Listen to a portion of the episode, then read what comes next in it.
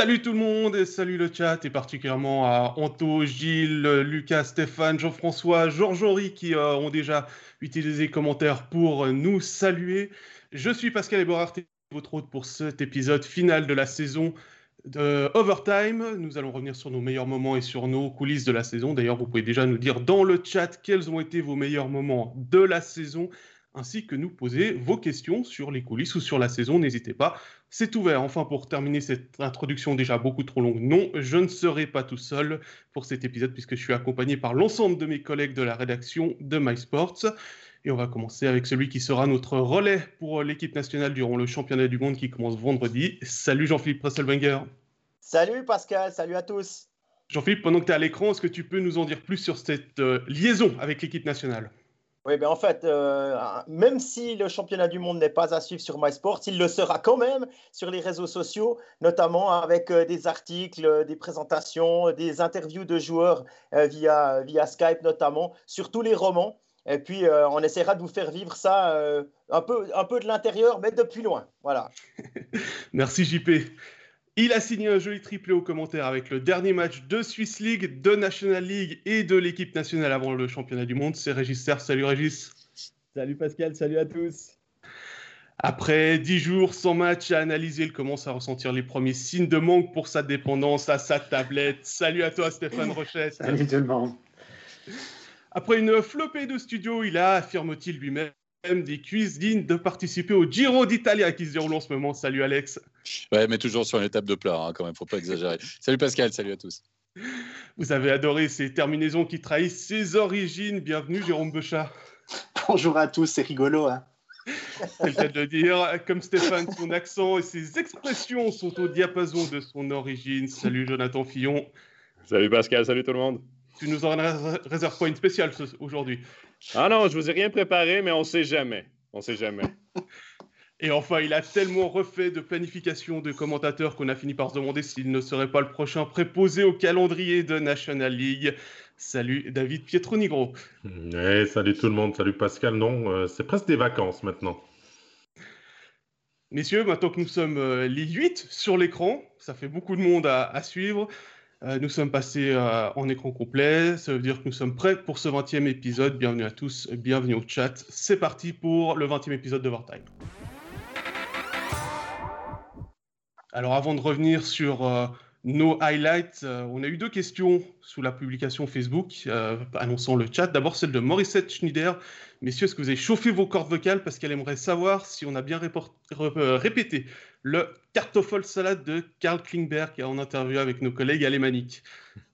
Ah, on doit tous le faire ensemble pour, euh, pour le coup. Ah bah, on peut essayer. Hein Un, deux, trois.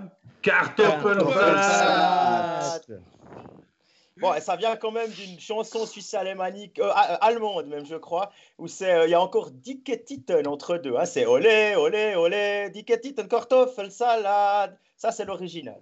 Je vous laisse aller voir euh, sur Internet. C'est, c'est un, un, titre.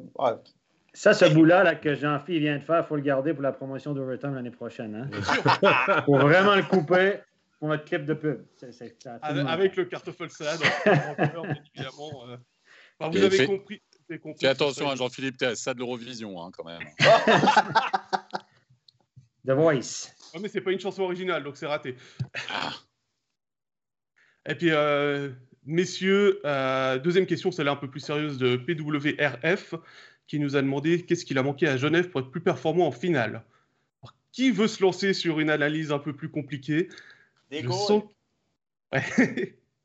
Ça, c'est sûr, Jean-Philippe. Il faut dire qu'il y avait un bon gardien en face, hein, c'est pas évident.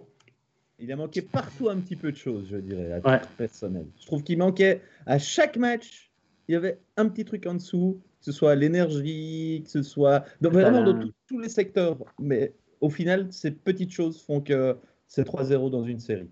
Il a manqué un peu de réussite euh, au premier match. Moi, je pense qu'il a manqué un peu de réussite. Premier match, ils étaient vraiment proches. Ils le perdent en 1-0. C'est le match où ils ont les plus grosses occasions. Ils peuvent repartir de ce match-là, le gagner 2-1, et peut-être que la série aurait été différente. Peut-être. Mais, mais Zug a très bien joué pour empêcher Genève de jouer son style de jeu. Et là-dessus, il faut lever le chapeau quand même à, Zug parce qu'ils ont été très, très forts. Je ne pense pas nécessairement que Genève a été mauvais Loin de là, je pense juste que Zug leur était supérieur. La meilleure équipe à gagner.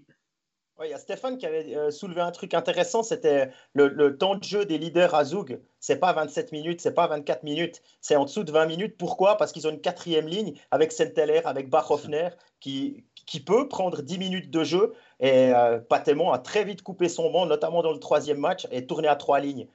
La différence au, bout d'une saison où on joue tous les deux jours, ben, elle se fait aussi là. Ouais, je suis d'accord avec toi, mais il faut, rappeler qu'ils ont toujours été menés au score aussi. Si Genève avait pu mener peut-être 2 à 0 au score dans une des rencontres, ils auraient pu peut-être faire un tout petit peu plus tourner le banc également. À voir. Toutes ces réponses sont bonnes, coché. Merci, Supervisor. si je rallume pas le micro, je ne vais pas pouvoir parler. Euh, je disais, il y, a, en face, il y avait surtout une super équipe avec Zoug euh, qui a bien maîtrisé le sujet aussi. Euh, c'est pas forcément qu'est-ce qui a manqué à, à Genève, c'est qu'est-ce qui était meilleur chez Zoug pour cette différence. Euh, messieurs, on passe euh, à nos highlights. On va commencer euh, dans un ordre presque chronologique. On commence cet automne avec Alex, les bons résultats du Lausanne Hockey Club et notamment les succès consécutifs au mois d'octobre et début novembre. Oui, c'est plus que ça en fait. Euh, mon highlight, c'est ça. C'est le Lausanne Hockey Club du début de saison. Du 16 octobre au 28 novembre, c'est une série de 8 victoires consécutives. Et sur le début du championnat, c'est même 10 victoires en 11 matchs. C'est surtout là qu'on a vu, à mon avis, sur la glace, euh, le potentiel qui était exprimé sur le line-up du Lausanne Hockey Club. On en a même fait, franchement, je ne vais pas dire un des favoris pour le titre, mais en tout cas un des favoris pour accéder justement à, la finale, au minimum pour la demi-finale. On a aussi. Euh, bah, fait la rencontre ou la connaissance, on va dire, d'étrangers très performants. Rappelez-vous le Barberio du début de saison, ultra dominant. On le plaçait comme euh, le meilleur défenseur finalement euh, du pays, un petit peu comme, comme Tom Ernest. Et puis ensuite, bah, Gibbons, Udon, hein, qui étaient aussi et qui ont été des révélations. Puis c'est surtout la signature de Malguin faut se rappeler, hein, Malguin, il lui a fallu 2-3 matchs pour se mettre en jambe avec le Lausanne Hockey Club. Mais après, il a vraiment été euh, déterminant dans cette équipe pendant, pendant toute la saison. Il a bonifié justement cette équipe du Lausanne Hockey Club. Et puis pendant ce début de saison, c'était l'équipe j'ai envie de dire, la plus, euh, la plus chatoyante. Voilà, hein, qui offrait, euh, j'ai envie de dire, un très bon équilibre, que ce soit en défense, que ce soit dans l'offensive, et qui proposait un hockey, euh, même parfois un hockey champagne, et bah, voilà, qui pouvait donner des ambitions à Lausanne Hockey Club, qui à la fin de la saison terminera quatrième, mais il faut quand même pas l'oublier, à trois petits points seulement de la deuxième place. Voilà pour moi, highlight ça a très vite cliqué en fait dans l'effectif du Lausanne Hockey Club. Il y a eu pas mal de mouvements durant, durant l'été, ces transferts dont on parle et on peut reparler pendant, pendant des, des longues heures euh, pour refaire la saison. Mais c'est vrai que le Lausanne Hockey Club, avec les ajouts aussi de dernière minute, est devenu rapidement une grosse et solide euh, équipe. Euh, après, ben voilà, il manque pas grand-chose non plus euh, pour, euh, pour aller peut-être plus loin dans l'aventure, mais c'est vrai que depuis le début de la saison, euh, c'est vraiment l'équipe qui a le plus donné la, plus grande forte et forte impression dès les premiers coups de patin, selon moi aussi. Ah, tous les points sont importants dans une saison, hein, puis on le voit justement à la fin. Lausanne a, signé de grosses victoires dès le début de la saison, malgré les quarantaines. On continue quand, on continuait quand même sur le rythme euh, du début de saison. C'était une très belle saison pour Lausanne. C'est un championnat qui était tellement serré, il y avait tellement de parité dans ce championnat-là que tout se jouait à si peu. Euh, puis on l'a vu justement avec Lausanne. Euh, il aurait pu terminer deuxième. Ça se jouait à si peu. Mais quand même, il faut saluer cette magnifique saison de Lausanne et ça donne quand même une bonne idée de ce qu'on peut s'attendre de cette équipe-là pour la prochaine saison et pour les prochaines saisons. C'est assez réjouissant quand même. Avec une victoire au dernier match à Rappersville, ils, auraient terminé deuxième, je Ouais, et, puis c'est là où ils n'ont pas de chance, c'est qu'ils tombent contre Zurich en quart de finale.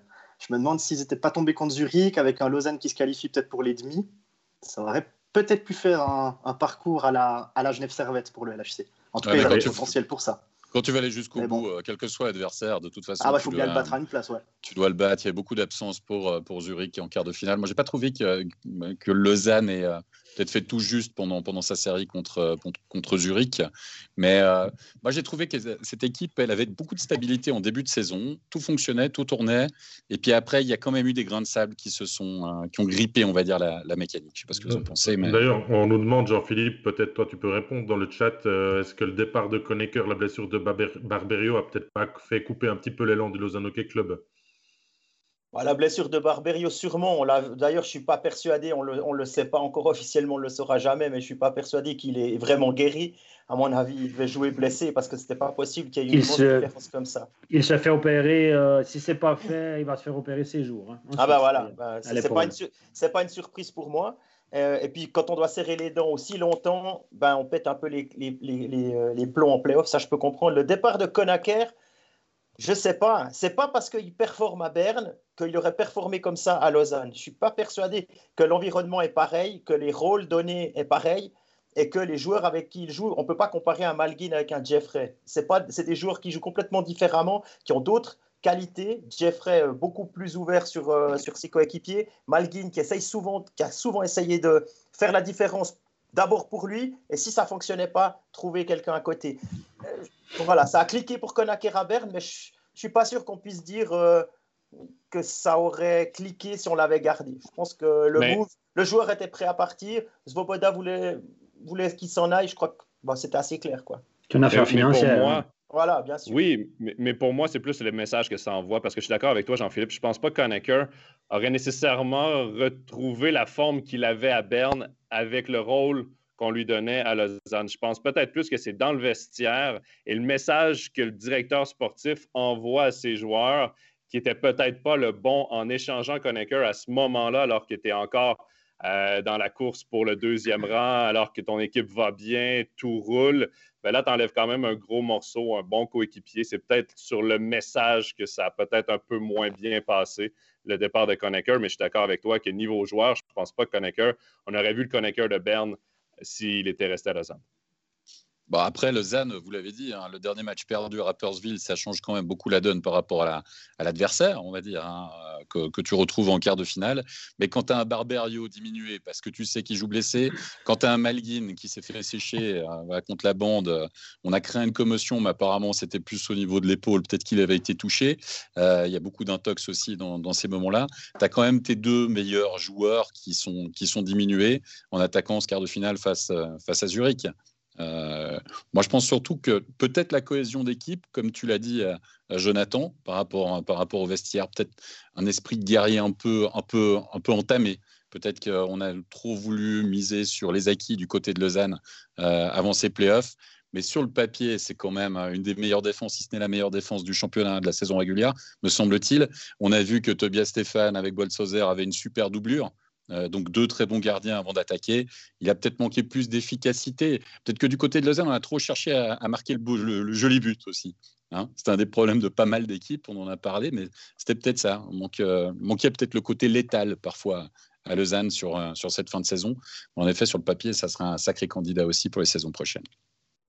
On verra ça à la suite. On va rester sur cette période et cette série de matchs parce que durant cette, cette série, il y a eu le match du 23 octobre, Jean-Philippe, avec un événement qui a retenu ton attention. Oui, effectivement, le 23 octobre à la Vaudoise Arena, c'était le millième match de Michael Ngoy. Michael Ngoy qui a fait une, carrière, qui a 20 ans de carrière, qui a terminé cette saison euh, et qui a joué dans trois clubs, Lausanne, Fribourg et Ambry. Euh, plus, alors 1038 matchs hein, au total. Et là, euh, il apprend juste au début du match cinq minutes avant d'entrer sur la glace, que c'est son millième match. Il avait fait ses calculs. Il ne pensait pas que c'était celui-là et le, staff lui, apprend au moment d'entrer sur la glace. La belle histoire, c'est que c'est un ancien junior du LHC qui joue son millième match euh, à la Vaudoise Arena et qu'en euh, plus il marque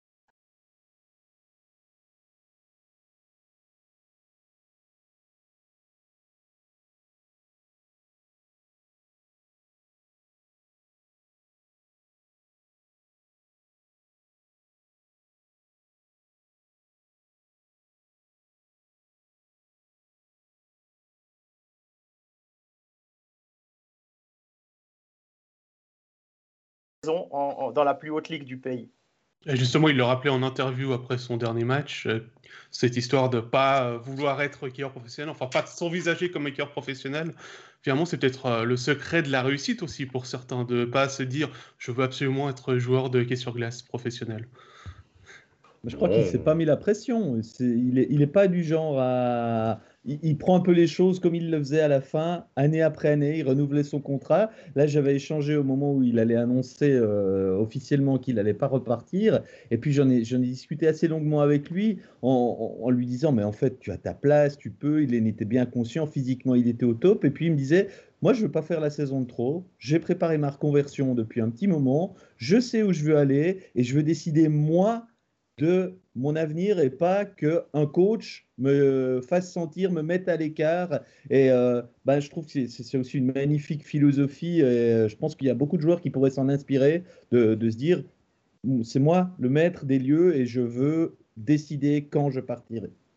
Ouais, un joueur tellement sympa. Chaque fois qu'on le prenait à l'interview, en tout cas avec moi, à, à, avant l'interview, on parlait pas que de hockey. Il me demandait comment ça allait au travail, comment ça allait ma famille, on parlait de ses enfants, on parlait de la vie à côté. Vraiment quelqu'un de, super sympa qui va manquer au hockey suisse. Ça veut dire qu'il ne va pas revenir dans le monde du hockey alors Si euh, je te laisse un petit peu entendre, euh, Régis, sur ce que tu dis, il va couper, s'il ne voulait pas faire carrière. Alors, je, crois qu'il a un projet de, de reconversion, d'aide à la reconversion pour, euh, pour ceux qui, qui, qui, ont quelques soucis pour, euh, pour leur après-hockey. Et je crois qu'il va partir là-dedans et euh, il va revenir également en Suisse romande. Il m'a dit qu'il allait s'établir entre Fribourg et, Lausanne. Donc, euh, je pense qu'on entendra encore un petit peu parler de lui, même si ce sera sûrement pas dans un poste d'entraîneur, dans un poste, dans un club, en tout cas pas dans un premier temps. Peut-être sur le Lausanne, consultant, c'est pas mal ça. Ouais, peut-être de temps en temps sur le plateau de MySports, on verra. Ah ben on le prendrait volontiers parce qu'il a été très très bon durant toutes les interviews qu'on a pu faire avec lui depuis euh, 4 ans qu'on existe. Donc je pense pas qu'il sera mauvais à l'analyse, ça c'est sûr. Mais, c'est un, un, très bon client comme on dit. Euh, juste un mot, on fait pas 1000 matchs par hasard quand même dans cette ligue quoi qu'il arrive. Euh, tu dois avoir quelque chose de toute façon pour avoir une telle longévité. Donc euh, coup de chapeau quand même à Michael Ngoy. Je voulais juste rajouter que c'était peut-être un petit peu petit peu dommage de, finir une carrière comme ça sur, euh, dans une patinoire vide. Et c'est aussi le cas de, de Marc Atlanal à Fribourg, où euh, ouais, il y a eu des jolis gestes, il y a eu des jolis moments. Ouais, Félicien Dubois, exactement. C'est des, des, alors Dubois Ngoy, c'est des grosses carrières. Euh, Alpanal aussi, mais dans une moindre mesure. Et puis, euh, on a vu des, vraiment des très jolis moments, ben, typiquement lors du dernier match de, de, Fribourg, c'était contre Genève en, playoff, où le capitaine genevois Noah Rod rappelle ses, coéquipiers depuis les vestiaires pour faire une haie, pour euh, accueillir euh, la, sortie d'Alpanal. C'est aussi dire que ces gars-là, qui durent, souvent c'est des bonnes personnes, souvent. Ah, il y a Fabrice dans le chat qui salue, euh, qui salue aussi la, la, très belle carrière de Michael Ngoy. Voilà, Une très belle carrière. Et, Pascal, euh, je, reprends la parole. On, disait qu'il ne se voyait pas faire carrière en, dans le hockey euh, deux ans au, maximum. Finalement, c'est une carrière de 20 ans. Souvent, ces joueurs qui ne sont pas nécessairement flamboyants, mais qui font tout bien sur la patinoire, qui sont des athlètes honnêtes, qui sont des leaders dans le vestiaire, qui sont des leaders pour une équipe c'est des joueurs qu'on ne voit pas nécessairement. 36 buts seulement en carrière, comme Jean-Philippe le disait, mais quand même, euh, il mérite la belle carrière qu'il a eue. C'est la preuve que même si on n'est pas flamboyant tout au long de sa carrière, même chez les juniors et tout, on peut avoir une importance. Tous les joueurs sont importants dans une équipe. Un défenseur défensif comme lui est hyper important et on peut avoir une très belle carrière, même si on n'est pas celui qui est noirci la feuille de pointage à chaque match. Beat Gerber on est un très bon exemple. Voilà. Messieurs, euh, deux questions par rapport à, Lausanne pendant qu'on est toujours dans cette euh, zone géographique. Euh, on a Fabrice qui nous demande si on a des nouvelles du futur entraîneur qui succéderait à McTavish. Stéphane, je, te regarde toi parce que tu as souvent des insides. Semble-t-il qu'il est déjà choisi, mais qu'on tarde à l'annoncer. il n'y a, pas un contrat de trois ans alors tout ce que je peux vous dire. Je n'ai pas d'infos là-dessus. Euh, sur le contrat de McTavish, je n'ai pas d'infos précises. Ce qu'on me suppute, c'est que c'est McTavish qui aurait plutôt choisi de ne pas continuer l'aventure à Lausanne plutôt que l'inverse.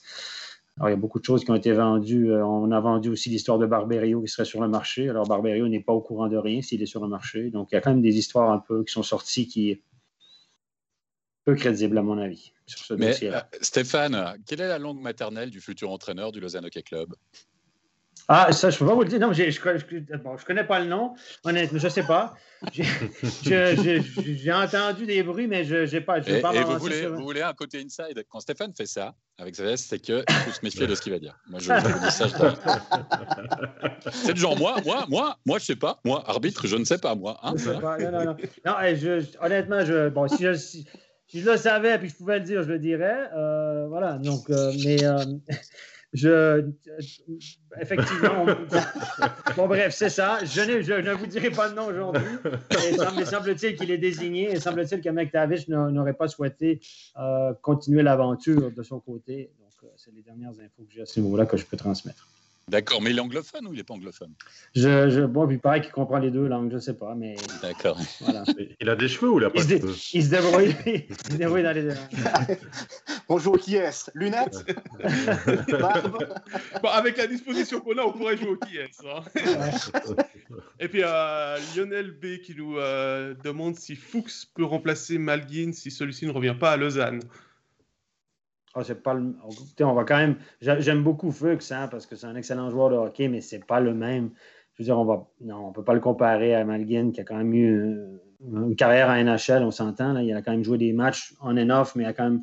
C'est des joueurs un peu différents, je pense. Et je pense que là, de là à dire qu'il peut remplir la chaise de Peut-être pas y rendre service que de dire ça, mais ça reste un très bon joueur, Fuchs, qui va rendre d'excellents services, qui est, au sommet de, qui est au sommet de son art, qui est dans ses meilleures années. Et je pense que Malguin est un joueur d'un autre niveau que Fuchs, je pense. À mon avis, je ne sais pas ce que vous en pensez, les gars. Ah, bah, il y en a un qui était, meilleur, qui était meilleur que le championnat, en fait. Je vais exagérer, mais Malguin, il est au-dessus du lot dans notre championnat. Très clairement. C'est comme, c'est comme un les cinq meilleurs joueurs, exactement. Voilà, et on sent qu'il peut vraiment aller jouer dans une autre ligue. Euh, Fuchs, par contre, il va faire du bien, moi je pense sur Powerplay notamment. Oui. C'est quand même une petite fois que c'est un joueur de 25-30 points par année, 35 points au mieux. Voilà, c'est euh, un, un, joueur un peu différent. Et puis tu peux le mettre au centre et à l'aile. Parce qu'au début, il était au centre et c'est Tormanen qui l'a mis à l'aile à Bienne, dans un poste où il a plutôt performé. Et sur le power play, je pense qu'il peut faire du bien au LHC. Ouais. Comme, bon, comme euh, Baumgartner d'ailleurs. Un peu, c'est un joueur, même genre de joueur qui peut jouer au centre et à l'aile. Et c'est deux joueurs qui sont visiblement été employés plus souvent à l'aile qu'au centre les, dernières années et qui se sont bien débrouillés et qui peuvent jouer sur un power play. Donc tu es en train de nous dire que Lausanne a fait euh, deux pour le prix, c'est ça? Oh, le prix, je sais pas, mais euh, voilà, non, mais c'est deux joueurs qui ont un peu dans le même Le prix, je... ah, c'est bon, bon. J'ai passé à la, la, la sécheuse, j'aurais été rétréci un peu, c'est pour ça. Non. Ouais, ça, ça c'est l'excuse de beaucoup de monde, Steph. Aïe, aïe, aïe. Allez, messieurs, je vous propose qu'on euh, retourne dans le passé. Euh, c'est moi qui vais euh, prendre la parole puisqu'on va se rendre le 15 décembre à Langnau. Cela fait plusieurs matchs que l'attention se porte sur Julien Sponger et un fameux chiffre 651 points en carrière sous le maillot de Fribourg-Gotteron. Comme depuis trois matchs, le capitaine passe les 47 premières minutes sans inscrire son nom sur la feuille de pointage. Et c'est plutôt à l'époque Connor Hughes qui fait l'attention avec en route vers un premier blanchissage en carrière qui sera, d'ailleurs le seul des Dragons cette saison. Puis, il y a un jeu de puissance, 47e, 48e minute de jeu. Euh, récupère le puck de Di Domenico, aperçoit la palette de Brodin juste devant le gardien Pounenovs, ajuste la passe et euh, ça fait 651 points. Le record est égalé. Et on se refocalise un petit peu plus sur euh, Julien Sponger. Mais il n'a pas encore battu son record. Pour ça, il faut attendre une dizaine de minutes. Nouveau powerplay, tir de la ligne bleue de Ryan Gunderson et il y a Julien Sponger dans euh, la trajectoire du puck, il le dévie et ça fait le record battu. Finalement, que Norius passe à la trappe. La belle histoire, ça devient le record pour euh, Julien Sponger. D'ailleurs, petit côté inside que euh, j'aime bien relever, c'est que dans la foulée du but, le chef de presse qui était encore en tribune de presse se lève pour aller préparer les interviews en bas. Il passe derrière moi, j'enlève mon casque, j'ai même pas eu le temps de lui dire que je change de joueur. Qui me fait Tu veux déjà, tu veux Julien? Et je lui ai dit oui, oui, je veux Julien. Et finalement, euh, Julien s'est prêté euh, au jeu des interviews, euh, comme le relève la liberté dans l'article du lendemain.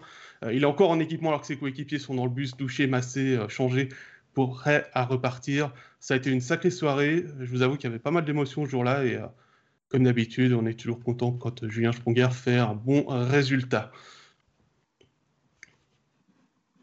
Je ne pensais pas que ma petite histoire allait vous laisser sans voix. Tu as, tout dit. As tout dit. Non, mais écoutez, tout le monde. Et Julien Sponger attire la sympathie d'à peu près tout le monde. Il a eu une grande carrière. Euh, voilà, il a marqué les esprits. C'est l'image de Fribourg depuis nombre d'années. Et je pense que tout le monde, tout le monde était content de cette réalisation-là. et puis, c'est un gars qui attire la sympathie en Suisse romande, c'est une évidence. Il a aussi rappelé que, évidemment, il marque plus de points que Slava Bikov, mais il a aussi rappelé qu'il l'a fait avec beaucoup plus de matchs et qu'il voulait absolument pas se comparer à ce que Slava Bikov avait réussi lors euh, du nombre de matchs limités qu'il avait disputé pour euh, arriver aussi haut au nombre de points, buts marqués et assists pour Slavikov, c'est 350 euh, matchs, un truc comme ça, et Julien, c'était son 850e match. mais c'est pas, la même, c'est pas la même époque non plus. Euh, peut pas, voilà, il y avait quand même des, des, joueurs, les meilleurs pointeurs, qui finissaient quoi, avec plus de 100 points peut-être dans notre championnat. C'est déjà arrivé aussi. C'était, pas forcément la même, la même chose, mais c'est symbolique quand même. Julien Sprunger, le capitaine, le meilleur VRP de Fribourg depuis les saisons, saison après saison, etc., qui devient le meilleur pointeur historique du club. Euh, il avait déjà marqué à tout jamais son empreinte de ce club, j'ai envie de dire, mais là, il marque dans les tabelles. Voilà, et pour un, pour un sacré moment, parce que je ne sais pas quel est le deuxième encore en activité euh, du côté de Fribourg-Gotteron, mais je pense qu'il il s'appelle aussi, il s'appelle aussi Bikoff, mais c'est Andrei. Ouais, mais je pense qu'il y a une grosse différence, non euh, Au niveau du nombre de points. J'ai pas le nombre de points en tête, il est quatrième derrière euh, un autre Andrei Komutov. Euh, ça va être compliqué à rattraper, mais c'est vrai ce que fait Julien, c'est aussi pour revenir à l'hommage qu'on rendait aux retraités, c'est ce clubiste que l'on n'a presque plus maintenant dans le hockey moderne finalement, de, ce joueur qui a eu des possibilités de partir, qui ne l'a pas saisi et puis qui a voulu vraiment écrire l'histoire de son club et qui le fait ben, depuis, euh, depuis de longues années aussi de très très belle manière.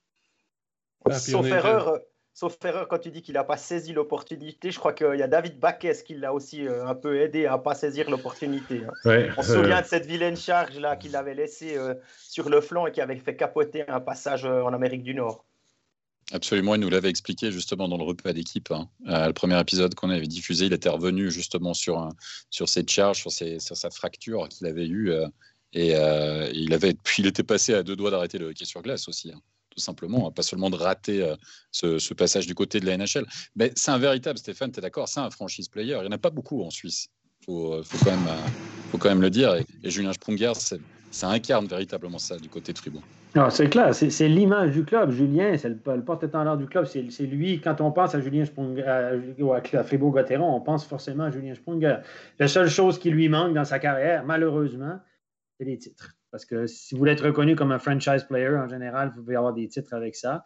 Et euh, ça l'est à Fribourg, mais il reste qu'il n'aura jamais gagné de titre avec lui comme, comme, comme leader. Et ça, c'est le seul petit truc, je pense, qu'il doit regretter. Pour l'instant. Pour l'instant. Évidemment, il faut, pas, faut faire attention à ce que je dis pour l'instant. On sait sa carrière n'est pas encore terminée, donc effectivement, on ne peut pas dire. Euh, effectivement. Une question de Fabrice, justement. Est-ce qu'on pense qu'il a encore sa place dans le premier ou le deuxième bloc? Je ne sais pas, euh, Régis, Jérôme, euh, Jean-Philippe? Alors, de manière définitive, je dirais pas oui. Je pense qu'il prouve que quand on le met en bonne position, il est encore capable d'apporter.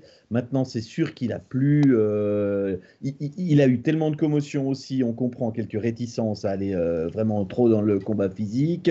Il a peut-être plus non plus ses jambes de, de 20 ans.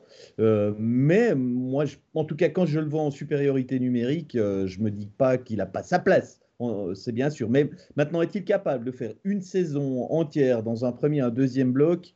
Je serais un peu plus réservé. Voilà. je suis du même avis que Régis. Moi, je dirais que dans le jeu à 5 contre 5, ça serait plus qu'au troisième ou quatrième bloc. Par contre, en jeu de puissance, il peut très bien jouer dans un, dans un, deuxième, euh, dans un deuxième pipi sans, sans aucun problème. À voir euh, la saison prochaine, on va avancer parce que le temps euh, file. Euh, David, je vais te donner le crachoir. On va changer de ligue. On va partir en, Swiss League avec un club qui t'a bien plu, surtout en saison régulière. Ouais, j'ai envie de donner euh, mon coup de chapeau, de tirer mon coup de chapeau euh, à une équipe qui a surpris son monde en Swiss League. On descend d'un échelon pour parler du HC hein, qui a fait une saison que l'on n'attendait pas, on va pas se le cacher. Euh, ils ont euh, terminé à une brillante quatrième place de la saison régulière. Euh, ils ont fait des transferts intelligents. le coach Danigelina a très bien travaillé. Les joueurs ont appris la première saison de leur remontée euh, en Swiss League et ont vraiment épaté dans la deuxième. Euh, c'est vrai qu'il y a eu les locomotives qui ont été bien sûr Asselin, euh, Arnaud Montandon et des transferts intelligents comme Thibaut Monet et, Dolana qui ont apporté de l'expérience et, et, qui ont su entourer ces jeunes joueurs qui ont, qui ont progressé. le staff a aussi très très bien travaillé intelligemment en coulisses ça fait quand même du 1,76 par match pour terminer quatrième. Et c'est là peut-être leur petit malheur, c'est qu'en terminant quatrième, ils sont tombés sur un Holton en quart de finale qui leur a laissé un petit peu ce petit goût de, ce manque finalement de ne pas pouvoir goûter un petit peu plus loin et cette élimination trop sec en quart de, finale. Mais c'est encourageant pour la suite pour le HC Cyr que j'ai vraiment beaucoup aimé dans son attitude, dans son jeu, dans, dans sa façon vraiment de, d'épater, d'épater la galerie. Il reste à savoir s'ils vont pas se faire piller aussi. Ça, c'est peut-être une des grosses questions de, l'été parce que ces joueurs qui ont épaté vont peut-être attirer l'œil de certaines équipes en National League et tout. Il y a des discussions qui sont en cours, mais moi, je suis de, de continuer euh, la saison prochaine à essayer de faire euh, autant bien, voire, voire mieux. 25 000 francs j'ai bien compris, j'ai bien tout suivi. Hein, c'est ça, 25 000 francs, on est d'accord. 25 000 francs pour, Guillaume Asselin à joie, mais on est d'accord qu'on joue peut-être sur des petits mots, mais, mais ça peut avoir son importance parce que si tu as aussi Arnaud Montandon qui euh, peut partir ou d'autres encore qui pourraient avoir leur chance ailleurs, euh, bah, l'ossature de ton équipe, elle reste quand même pas la même. C'est pour ça que je mets un petit mais pour la saison prochaine. Mais, mais le HCCR, cette année, bravo, euh, respect pour ce que vous avez fait, ça, ça a été vraiment du très beau hockey. Est... David, si, si j'enchaîne par rapport à ce que tu dis, même si, si elle repart avec la même équipe, ce ne sera pas simple de confirmer ce rang. Parce que quand je discute euh, avec les gens de ce club, cette quatrième place, elle était inespérée. Le niveau atteint par l'équipe, il n'était pas du tout attendu aussi haut. Il partait quand même d'assez bas. Et le sentiment d'Annie Gelina, il était que tous ces joueurs, mais il ne m'a pas cité une exception, tous ces joueurs ont eu tendance à surperformer par rapport à ce qu'on avait de référence de, leur part jusque-là. Donc, peut-on s'attendre à une deuxième saison avec une telle euh, performance, ce sera quand même très compliqué, même si elle repart avec les, mêmes hommes. Et puis ça, ben évidemment, c'est pas certain non plus. Bien sûr, mais tu peux, tu peux très bien terminer moins bien classé en saison régulière, viser euh, la qualification pour les playoffs, puis avoir un petit peu plus de temps euh, entre avril et mai sur la glace. Ça, ça serait quand même une saison aboutie quand même. Mais c'est sûr que pour... Oui. c'est sûr que pour le HCCR, excuse-moi Jean-Philippe, c'est sûr que pour le HCCR, ce sera un top 6, euh, ce qu'on va viser la saison prochaine. Il y a un gros club en moins en Swiss League euh, l'an prochain. Mine de rien, le HC à Joie, c'est un club qui faisait mal à beaucoup d'équipes euh, parce qu'on allait chercher tous les points qu'on pouvait ou presque. par contre, le HCCR sera attendu de pied ferme l'année prochaine.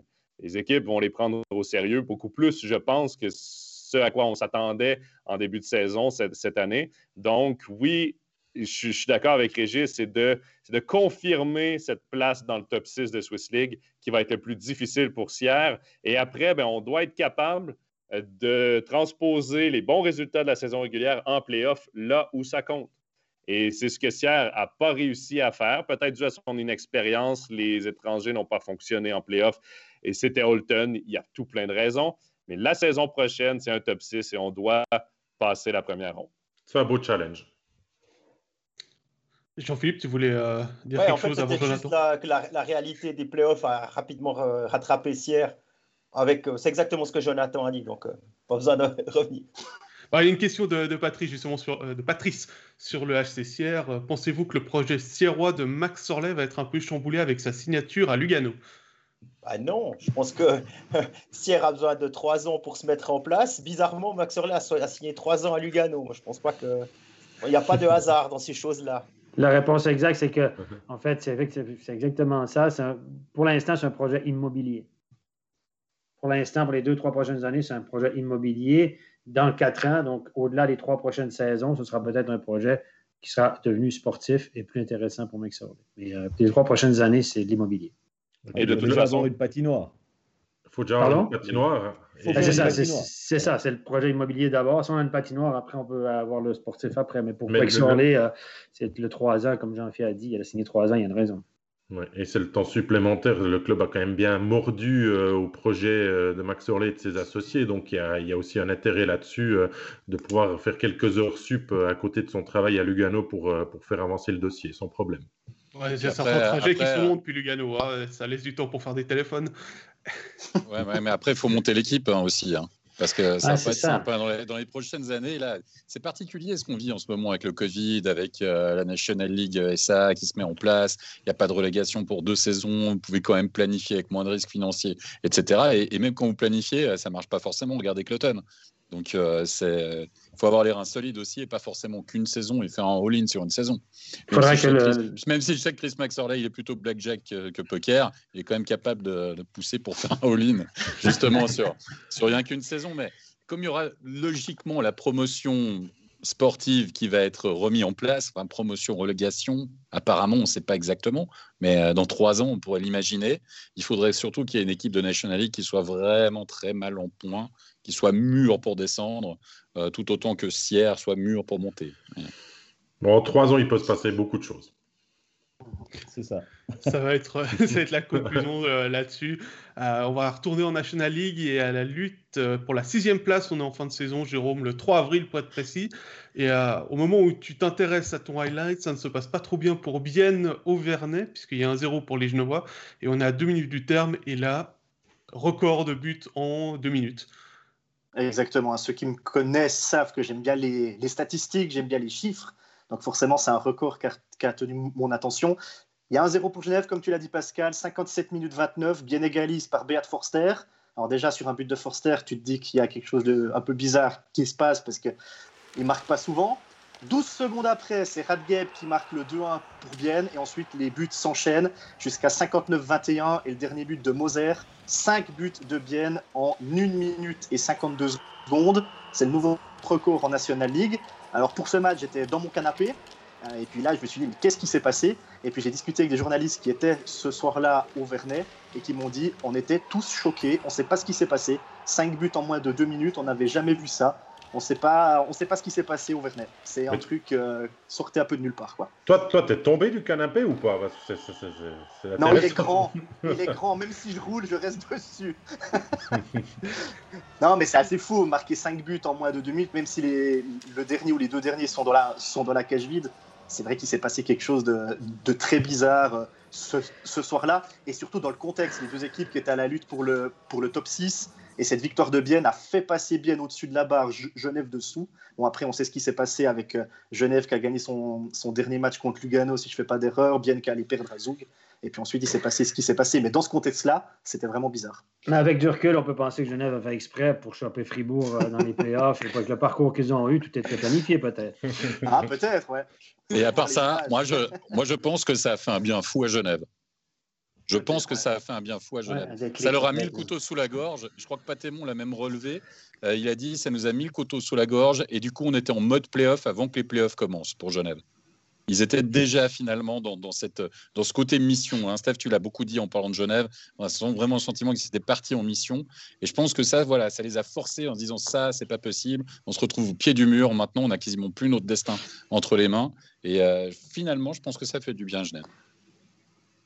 On a Simon qui nous dit que Lugano a fait grève. Euh, je pense qu'il fait référence au match d'après pour permettre à Genève de passer au-dessus de la barre, avec la complicité des arbitres aussi euh, du côté ah. de, Zoom. Ah, évidemment, évidemment. De mener de 1, c'est ça, hein, Stéphane? Exactement, c'est ça. Tout, est organisé. Hein. C'est un vaste complot, tout ça. Il ne faut pas rêver. Hein. L'histoire est écrite d'avance en général. Mais normalement, chaque année, c'est toujours les mêmes qui gagnent. Mais on ne peut pas dire ça cette année, Steph. Non, effectivement. Donc, on a eu une finale inédite avec un nouveau champion et c'est tant mieux pour l'intérêt de notre championnat. Et je pense que les prochaines années, ça va être un peu comme ça, à mon avis. On, va y revenir. Nouveau cycle. Oui, tant mieux. Euh, on a eu une question d'Anto Prieto qui nous l'a posée au tout début du live, mais je l'ai gardée pour maintenant, euh, puisque le contexte s'y prête. Euh, comment avez-vous trouvé la, le département disciplinaire de la Ligue, leur ligne de conduite au niveau des sanctions cette saison, j'ai trouvé, dit-il, un peu à la tête du client. Alors, on parlait d'une sanction euh, arbitrale, mais on va diverger un petit peu vers les bureaux. C'est vrai que ça a parfois été un peu bizarre. Bah, je dirais comme chaque année, on, était constant. Hein. Comme chaque année, c'est comme ça. Donc, on a fait la même chose. On, on s'est posé beaucoup de questions. Il n'y en a pas eu tant que ça dans les playoffs, honnêtement. Il y a eu des années où on a eu beaucoup de, un scandale des scandales. Là, on a eu beaucoup de scandales certaines années, puis cette année, on en a eu un petit peu moins. honnêtement, ça a été assez calme dans les playoffs. Il y a eu Alatalo à la fin, Carrère, machin, mais ça a été relativement calme durant les, les, playoffs, alors que. Euh, il y a eu Andrighetto, euh, Marty. Oui, c'est vrai. Il y a eu Andrighetto, c'est vrai. Andrighetto, évidemment. Bon, voilà. On parlait d'un match, à mon avis, c'était clairement pas suffisant.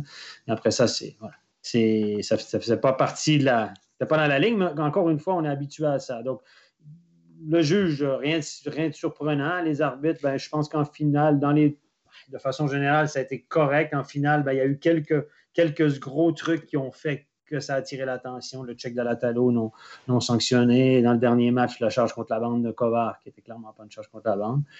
Et, euh, le match à, Genève n'a pas été normal. Donc, l'arbitrage a été correct sans plus, je dirais, dans les playoffs. Et puis le juge, ben, égal à lui-même.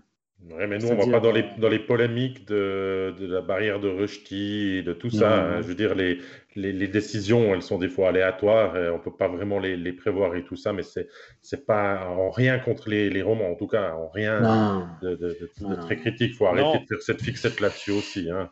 Non, mais je pense qu'à un moment donné, les décisions. Excuse-moi, Régis, vas-y. Vas-y, vas-y, je...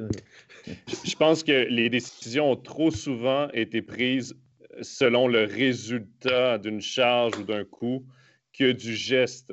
Et, je pense qu'il a manqué un peu de constance. On a voulu lancer des messages avec euh, la suspension à Damien Ria, par exemple, qui était exemplaire, mais les gestes qui ressemblaient beaucoup à Ria par la suite ont été moins punis. Pourquoi? Parce que le résultat était peut-être moins sensationnel, semblait moins grave à première vue. J'ai trouvé que ça, il faut que tu quand tu donnes une suspension, pour moi, il faut toujours que tu y ailles avec le geste et non pas nécessairement le résultat. C'est sûr que s'il y a un résultat grave, tu dois le prendre en considération, mais ça ne doit pas être la seule chose qui prime. Tu dois aussi y aller avec le geste. Et là-dessus, moi, je trouve qu'on a été un peu, un mou là-dessus. Je trouve qu'on aurait dû être un peu plus ferme et dire ben, ça, ça vaut tant, ça, ça vaut tant, ça, ça vaut tant. Essayer de, de sortir un peu de cette fameuse zone grise.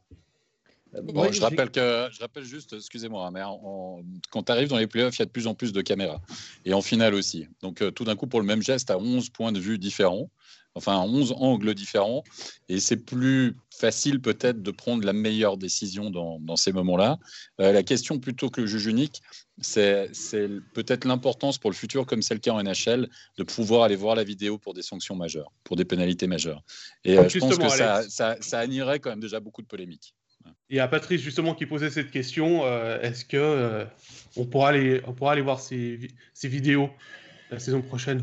Je vois Stéphane qui fait les gros yeux. Oui, oui, non, mais moi je trouve que c'est une bonne idée. Si, les arbitres pensent donner, hésitent entre 2 plus 10 et la 5, ou dans la mesure où il y a une pénalité, là, dans la mesure où on veut pénaliser, parce qu'à la Talo, je vous rappellerai qu'il n'avait pas levé le bras. Donc euh, là, on n'aurait pas été voir. Peut-être qu'on aurait été voir quand même. Donc je pense, qu'on, je pense que ça va, on va y venir. on va y venir parce que la conséquence dans le match, qu'Alatalo soit suspendu après, Ça fait une belle jambe. Sauf que euh, dans le match en cours, dans ce match-là, ça, aurait eu, ne serait-ce qu'un 2 plus 10, euh, aurait eu une influence parce que c'était un moment clé. Il y avait qu'un but d'écart. Euh, ça aurait pu changer la, tournure des événements.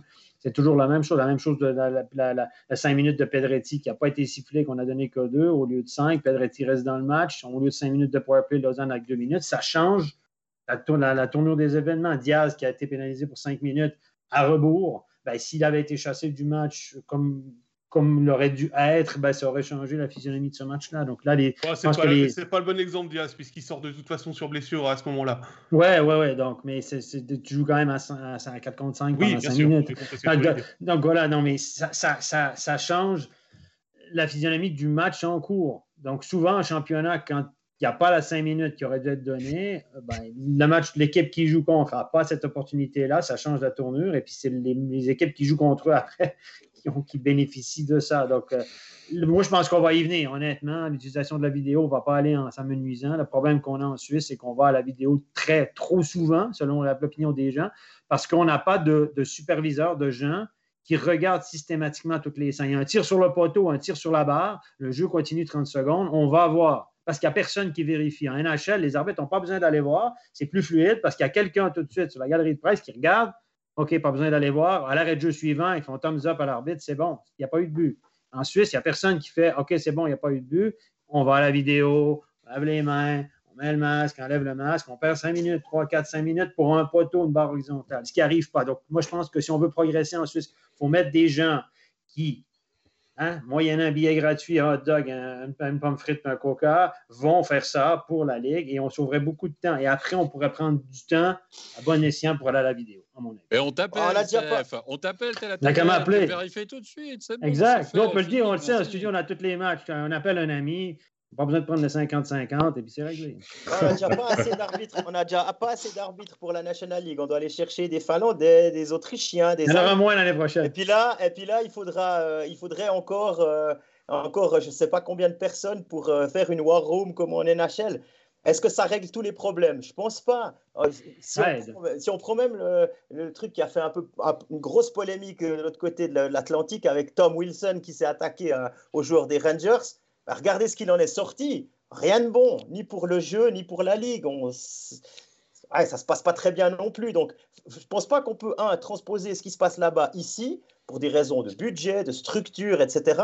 Et puis en plus, même si ça joue pas trop mal là-bas, bah, il y a des fois où ça joue pas du tout non plus. Donc, il euh, ne faut pas trop attendre de la vidéo, je crois. On peut y aller, ça va enlever quelques, quelques erreurs, mais je ne pense pas que ça va changer. Pour les cinq minutes, moi, je pense qu'on ça a trop d'influence en cinq minutes dans un match pour qu'on se permette de ne pas y aller, à mon avis. Là où on peut sauver Jean-Philippe, ce que je dis, c'est qu'on peut avoir même quelqu'un, un officiel local, tu n'as pas besoin d'être un ancien arbitre, un officiel local qui revoit les scènes pour, amener de la fluidité, pour éviter d'aller à la vidéo quatre fois pour un poteau, pour qui, revoit. Je regardais encore un match de NHL hier, il y a eu une démêlée devant le but, le puck est toujours resté au devant la ligne.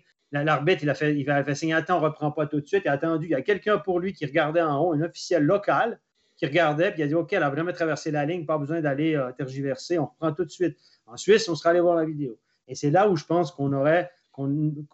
et puis, on, pourrait aussi s'améliorer. Cet officiel pourrait aussi, par exemple, revoir les buts et les assists. Il y a eu un but. Dans les cinq secondes qui suivent, il fait retour en arrière sur sa tablette. Il regarde. Il dit OK, le but, c'est le 24, 36, 42.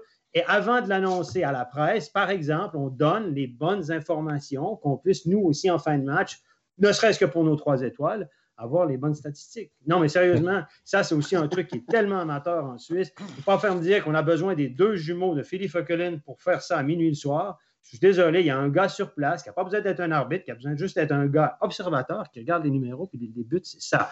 Et puis, avant de l'annoncer dans la patinoire, on a décidé on peut le faire en junior au Canada. On ne peut pas me croire qu'on ne peut pas le faire en Suisse. Quoi. Je veux dire, ça ne prend pas un, arbitre euh, avéré et un, officiel international pour faire ça. Et là, on améliorerait la qualité du produit, le rendu aussi. Ben, nous, on va travailler fort cet été pour préparer la nouvelle saison. La Ligue a aussi euh, du pain sur la planche, alors. Ben, c'est des petits détails. Ça fait des années qu'on en parle, puis on ne veut pas le faire. Aussi, les pauses commerciales. Tout à coup, dans le sondage, on parlait des pauses commerciales, des pauses euh, durant le match comme à NHL ne serait-ce que pour nettoyer la glace à la dixième minute, le premier arrêt de jeu après la dixième minute de jeu, ne serait-ce que pour la qualité de la glace du spectacle. Ça serait tellement bien de pouvoir juste nettoyer. Pas obligé de faire une. On n'a pas de pub de trois minutes comme un NHL, c'est pas grave. Tu fais deux minutes de pause. il n'y aura plus la valachia, c'est pas un problème. Non, mais, quand même, les, mêmes, les mêmes power, break qu'on peut retrouver en SHL ou en KHL, Pascal, c'est ce qu'on a, ce qu'on a vu aussi dans la finale de SHL. C'est le fameux power, power break à chaque, à, chaque euh, période. Puis, euh, comme tu dis, ça enlève euh, le, surplus de neige. Puis ça donne un peu plus de temps de glace à tes meilleurs éléments parce que si ta, ta meilleure ligne était sur la glace avant la pause, il y a eu deux pauses de deux minutes, tu renvoies ta meilleure ligne sur la glace. Donc, c'est plus de spectacle. Les meilleurs joueurs jouent plus souvent.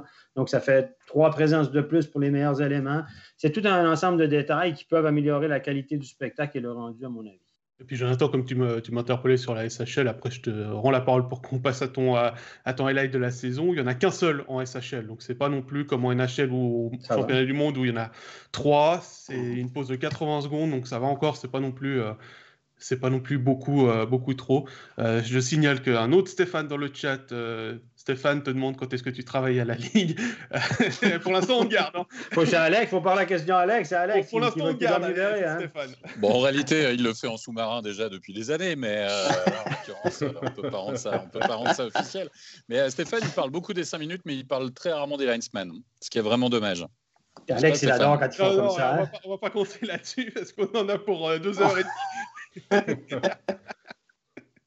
ah, non, pas, bah, l'importance de la vidéo, parce qu'à ce moment-là, c'est toujours la même histoire. Hein. Si vous vous fiez au geste de l'arbitre, ça marche pas. Enfin, en l'occurrence des, assistants, enfin des juges de ligne, ça marche pas toujours. Non. Effectivement. On va peut-être simplifier l'année prochaine. On verra ça. Ils vont lever qu'un bras. Exactement. Je suis moitié à moitié sûr. on l'a vu aussi en Ligue B, on l'a vu en Swiss League, on l'a vu le premier match. Euh, a joué en jeu de quoi? 30 cm, comme ça? Euh, Régis? Ça, c'est pas 30 cm. 35, hein. je sais, je sais. Ça dépend pour qui. Pascal, tu vois, tu vois le moins discipliné de l'émission, qui c'est l'ancien arbitre? Quand même. Classique, c'est les purs là. Il a l'habitude de de l'attention, c'est pour ça. Donc je disais, Jonathan, on va, on va tourner vers toi pour ton highlight de la saison. Comme David, tu euh, n'as pas souhaité t'attarder sur un match ou sur une période de temps, mais sur une performance globale qui plus est remonte, mais surtout individuelle. Oui, ben moi j'aime beaucoup les gardiens. C'est un poste qui est très, qui est très, qui est très important. On le sait à quel point un bon gardien c'est important. Et il n'y a pas beaucoup de gardiens numéro un roman. Et euh, il y a eu Gauthier Desclous qui, est, euh, qui est devenu euh, numéro un à Genève, qui a soutiré le poste à Robert Maillard de magnifique façon. Mais à Zurich, il y en a un qui est peut-être un peu passé sous le silence cette saison, mais qui a connu une saison exceptionnelle. Et c'est Ludovic Weber. Ludovic Weber avait décidé de quitter Fribourg parce qu'il jouait les seconds violons à, à Reto Berra en sachant très bien qu'il n'aurait jamais vraiment sa chance d'être numéro un. S'en va à Zurich. Mais derrière un Lucas Flueller, Lucas Flueller, c'est pas le dernier venu non plus. 32 ans, c'est un vétéran, quatre fois champion de National League. Euh, il avait fait ses preuves. Et dès le début de la saison, ben, qui on met devant le filet Flueller? Il perd son premier match, on met Weber une victoire. Deuxième troisième match, on revient avec Flueller, encore une défaite. Et Weber, par la suite, a enchaîné les victoires, les bonnes performances. Et ça s'est traduit en playoff. Pascal et moi, on commentait, on co-commentait la, euh, la série Lausanne et Zurich. Et ça a vraiment été un élément hyper important à la victoire euh, de Zurich dans la première ronde face à Lausanne, euh, parce que c'était deux équipes qui se ressemblaient beaucoup sur papier, deux équipes avec la profondeur. On s'attendait à une très longue série, à une série très serrée, mais Ludovic Weber a mis son saut sur cette série. Écoutez, c'est incroyable ces chiffres. 1,32, euh, c'est sa moyenne de but alloué, 95,65 son pourcentage d'arrêt en playoff en première ronde, du moins trois jeux blancs sur six matchs. Il a été exceptionnel et il est devenu, sans contredit, le gardien numéro un de cette équipe. Et je voulais le saluer parce que c'est quand même, je voulais, je voulais lui donner un coup de chapeau parce que c'est quand même un gardien romain, un fribourgeois, euh, qui va chercher un poste de numéro un à Zurich face à un autre gardien euh, qui avait euh, sa place bien au chaud. Du, Lucas Fueller, donc quand même un coup de chapeau. Et j'ai décidé que ce serait mon highlight de la saison. Je pense que tu vas faire l'unanimité euh, auprès de tes euh, sept collègues présents dans ce overtime. Et même euh, dans le chat, c'est vrai que bah, tu l'as dit, hein, trois blanchissages en, quart de finale. Je, l'avais interviewé après la, la série. il le prenait, il tire même pas la couverture à lui. Il dit c'est, je peux pas être si bon que ça si j'ai pas une bonne défense devant moi.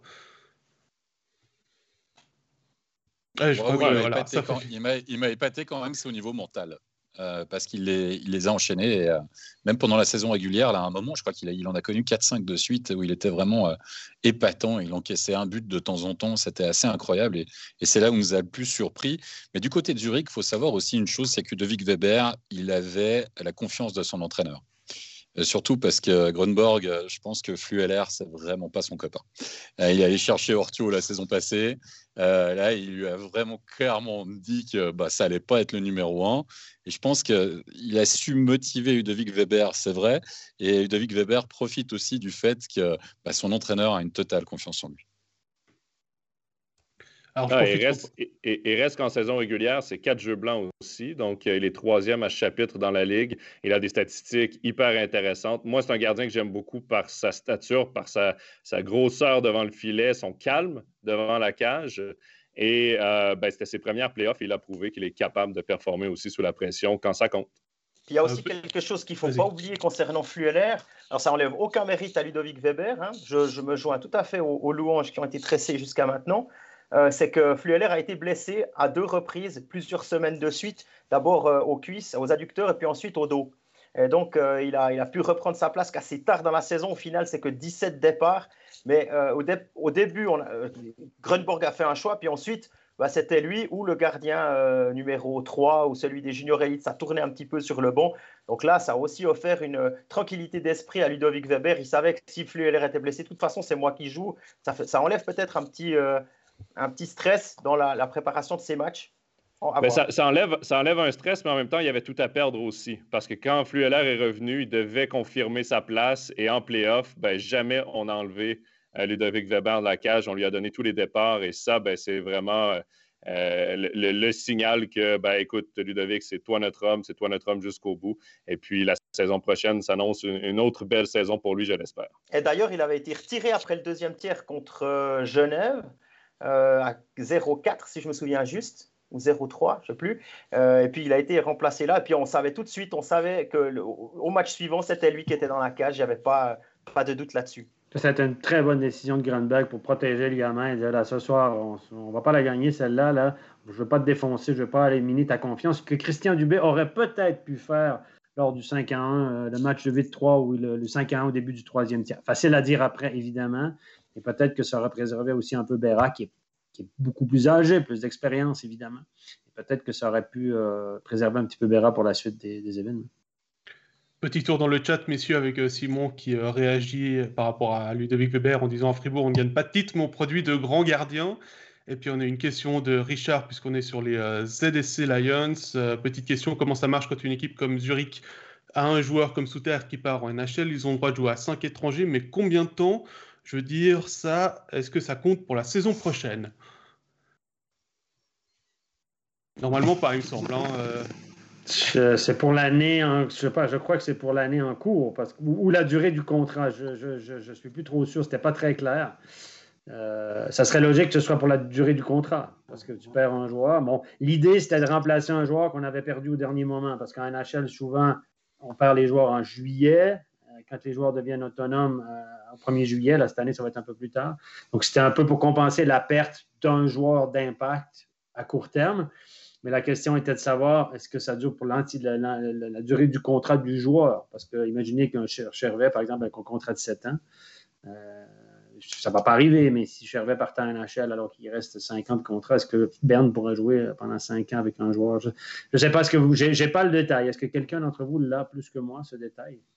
Non, je ne l'ai pas. Par contre, euh, ce que je peux vous dire, c'est que Tim Bernie partira pour Columbus euh, l'année prochaine. Il sera plus zurichois. Mais lui, la situation est un peu différente. Ça offrira pas un étranger supplémentaire, étant donné qu'il était déjà sous contrat et qu'il était prêté par son club de NHL à un club suisse. Et ça concerne aussi Tobias Geisser, par exemple, qui, sera euh, au mondial euh, à Zug. Euh, par contre, si Gregory Hoffman devait partir, ce qui est loin d'être encore assuré, là, à ce moment-là, oui, il y aurait une, licence étrangère supplémentaire, la possibilité de mettre un cinquième étranger sur la glace pour Zug la saison prochaine. Alors, il y a Olivier... pas la réponse formelle, hein, mais je me rappelle quand on a parlé de l'instauration de cette nouvelle règle, de cette possibilité, on a bien dit c'est pour que les équipes qui perdent un joueur euh, à la dernière, qui n'ont plus un marché bien ouvert puissent se retourner. Donc logiquement, en ayant une année pour trouver le remplaçant, on n'est plus du tout dans le même contexte et euh, je l'imagine pas du tout qu'il y ait une possibilité de cinquième étranger pour remplacer plus Souter la saison prochaine. Olivier Perrola, euh, dans le chat, il nous dit que c'est pour l'année en cours. Ça paraît il y, a, aussi, il y a aussi la compensation financière qui est très intéressante aussi pour le club. Hein. Il y a non seulement une perte d'étrangers, mais une compensation financière assez importante avec l'entente avec la NHL maintenant. D'ailleurs, les, les, joueurs n'ont plus besoin d'avoir dans leur contrat la clause NHL, elle, est liée d'office. Hein, maintenant, c'est maintenant qu'il y a une entente entre la, la, National League et euh, la NHL. Alors, on va retourner sur les highlights. Euh, il y a un événement qui a fait vibrer une région et bien plus. Euh, Régis, on repart le soir du 28 avril à Porrentruy, la promotion du HC à Joie et euh, notamment les larmes de Philippe Michael de Vos à l'interview avec David qui s'en est toujours pas remis. Alors, Phil s'en est remis quand même, David, je sais pas. Mais une chose est sûre, c'est que cette journée du 28 avril, elle a été un petit peu bizarre dans son déroulement, parce que je vous rappelle que dans l'après-midi encore, on ne savait pas si la joie allait accepter une promotion, évidemment qu'il fallait gagner ce match. Donc il y avait beaucoup d'incertitudes euh, qui planaient sur cette rencontre. On est allé à la patinoire, il y avait toujours cette, incertitude, elle a été levée auprès des joueurs juste euh, une heure et demie avant la rencontre, euh, avant l'échauffement. Euh, nous, on n'était pas vraiment au courant, donc ben voilà, match important pour un titre peut-être au bout. Cloton avait encore un bon coup à jouer. Il y avait cette montée gentiment en température, et puis après, on apprend, on va dire quoi, une demi-heure avant le match, que Ajoie accepte s'il monte. Donc on sent que là, l'enjeu du match, il est doublé, voire décuplé pour cette rencontre. Cette rencontre, elle est quand même assez tendue. Ajoie est menée de deux buts. Ajoie revient et on va en prolongation. Et euh, ben là, la belle histoire, elle se, poursuit avec ce but qu'on a revu il y a quelques instants de, Yogi. Et puis, ben évidemment, après, c'est la fête, c'est larmes, c'est Philippe Michael DeVos qui vient au micro et qui est. Euh, qui est touchant, je pense que c'est le mot, parce que pour moi, c'est l'interview euh, de hockey de, la saison. Je crois qu'on on a beaucoup parlé un petit peu partout, la manière dont il a réussi à faire passer euh, son émotion, la manière dont il a vécu tout ça, et je pense que c'était très touchant. Puis après, il y a l'autre côté qui est, bien sûr euh, la promotion, la fête qui s'en est suivie et euh, la population qui n'était pas dans la patinoire mais qui s'est rassemblée par centaines euh, à l'extérieur de, la patinoire jusque tard dans la nuit. Donc vraiment un des highlights de la saison, j'imagine qu'on ne pouvait pas y couper à celui-là. Bah, puisqu'on est sur le HC Ajoie, une question de Romain qui nous demande si euh, on a des annonces qui vont arriver prochainement sur le, sur le HCA. on a déjà un petit peu parlé quand on a évoqué Sierre, mais euh, est-ce qu'on a plus de nouvelles, Régis? Voilà. La seule chose que je peux vous dire, c'est qu'ils n'ont aucunement l'intention de devoir encore payer pour euh, délier les contrats de joueurs.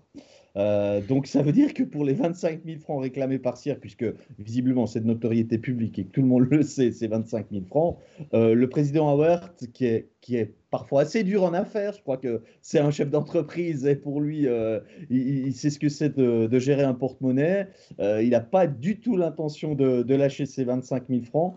Donc le bras de fer, il est, il est bien tendu à ce niveau-là. Après, je sais aussi qu'il y a une déferlante d'offres qui arrivent dans les bureaux de, joueurs qui sont proposés.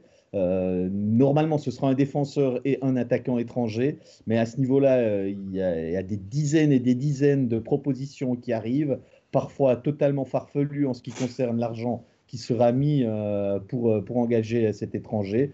J'ai entendu dire que ben, les sommes, elles étaient proches maximum de ce qui est offert actuellement à, à De Vos et à Eisen, qu'il était exclu qu'on engage des joueurs à, prix d'or, euh, comme euh, il y en a qui sont engagés actuellement à Zoug, par exemple, pour ne pas le citer, pour ne pas citer d'exemple assez concret.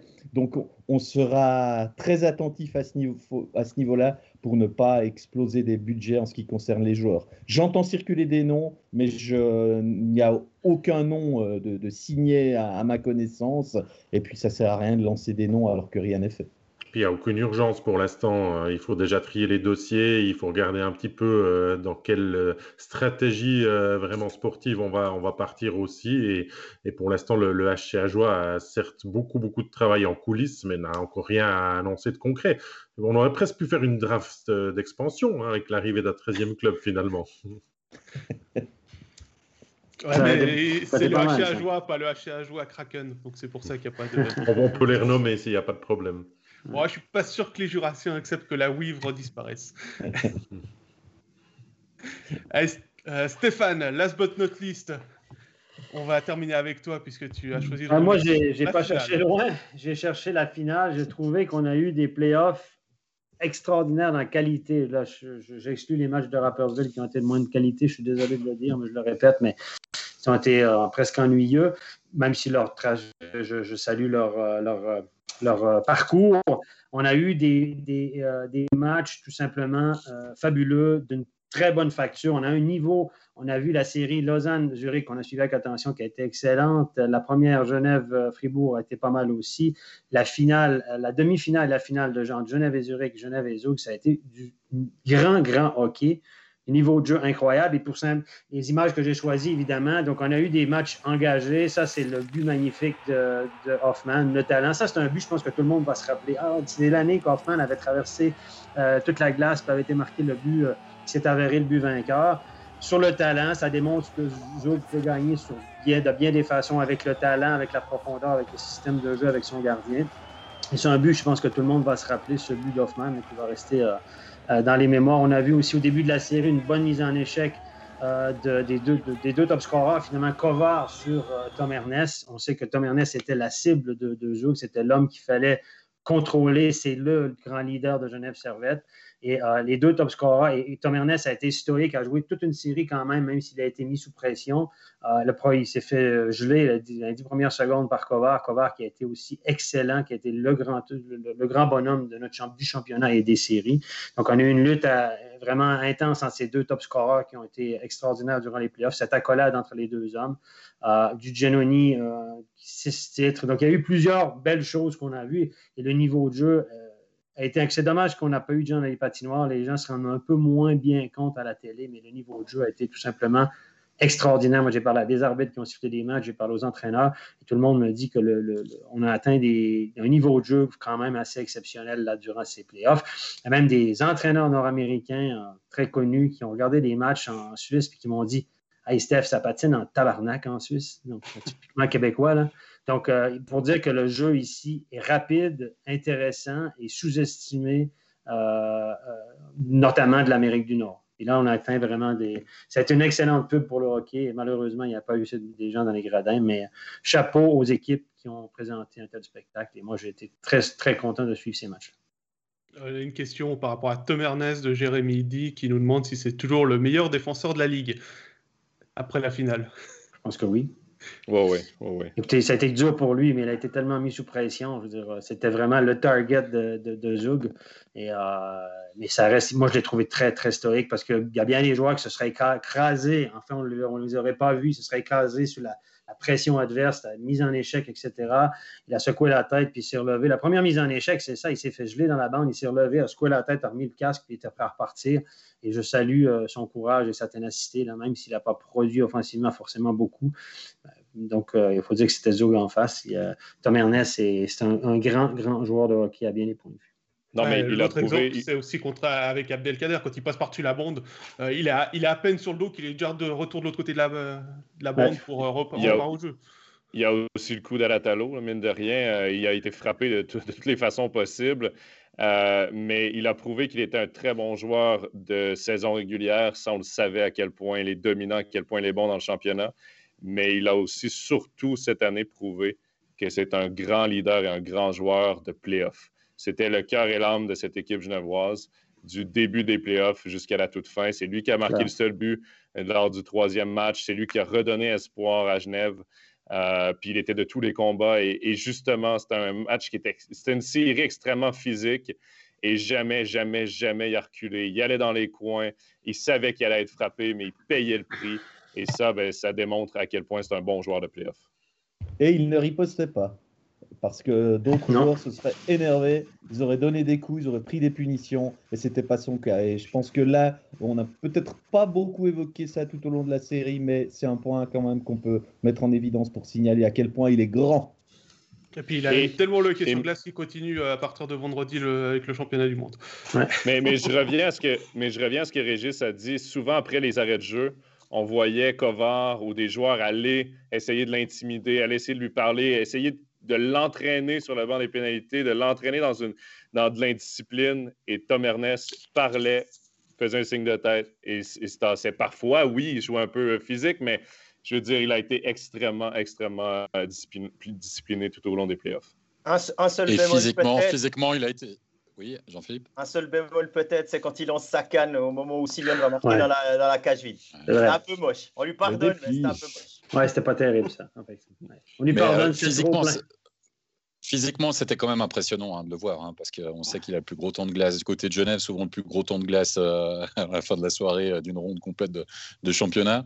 Et même dans les playoffs, il n'a pas baissé de régime. Et ça, c'était vraiment, vraiment impressionnant, malgré le régime spécial, comme, tu, comme vous l'avez relevé, messieurs, durant la finale. Il a un patinage absolument toujours fluide. On ne sait même pas s'il est fatigué ou pas. Il a l'impression, non, mais par rapport à d'autres qui piochent quelque chose de terrible, lui, ça a l'air juste naturel. C'est assez impressionnant. Messieurs, une question de Fabrice sur euh, Manzato. Est-ce qu'au début de la saison, on pensait qu'il allait jouer les finales? Euh, De mon côté, non, parce qu'on voyait Gauthier gros comme une maison. C'est Par contre, le niveau qu'il a eu durant les playoffs, playoffs. je pense que ça, on s'y attendait pas et qu'il ait pu porter Genève aussi loin après la blessure de, des clous. Ça a été. Ouais, c'est peut-être le highlight du côté genevois, puisqu'on n'a rien relevé du côté de Genève Servette pour, pour cette saison. Et, pourtant, ils ont connu une magnifique saison, de magnifiques playoffs. Là, mais dans, dans un parcours de playoffs, souvent, il y a une belle histoire. Il y a quelque chose qui retient l'attention. Là, on parle beaucoup de Tom Ernest, mais c'est vrai que la belle histoire, c'est Manzato parce que Desclous joue de malchance. Euh, et Manzato, durant la saison, c'était coup-ci, coup-ça. C'était pas toujours au top. Il, bon, il jouait souvent contre des équipes moins bien classées, des équipes de fond de classement. ses coéquipiers étaient peut-être moins prêts, moins ou les prenait peut-être un peu de haut, donc des contre-performances. Ce pas, pas nécessairement de sa faute, les, défaites en début de saison. Mais ça lui a pris du temps avant de signer sa fameuse première victoire à Genève. Il n'a pas joué beaucoup non plus. C'est difficile, mais il connaissait son rôle. Je pense qu'il a été un bon grand frère aussi pour, pour, euh, pour Gauthier Desclous en étant second. Et lorsqu'il a dû embarquer sur la patinoire et faire les arrêts, ben, il les a fait. Après, ben, il a été surpassé par Genoni, mais euh, à la défense de Manzato, Genoni a toujours joué avec une avance ou une égalité dans cette série finale. Manzato n'a jamais joué avec une avance en finale. C'est ce qui fait aussi sa grande force, c'est qu'il accepte ce rôle-là et qu'il le remplit à merveille. Chaque fois qu'il est appelé à être titulaire, euh, il fait des, bons matchs. Oui, il y a des matchs un peu plus compliqués, mais comme pour tous les gardiens, il a prouvé aussi ses qualités euh, dans, ses playoffs, dans cette fin de playoff et tout. Il prouve aussi ce qu'il va pouvoir apporter à, Berne et surtout à Vutriche pour espérer de le faire grandir aussi la saison prochaine du, côté de Berne, ou peut-être qu'il jouera plus que ce qu'il a connu euh, cette saison, en tout cas avec Genève. Ben, certainement, il devrait jouer, plus.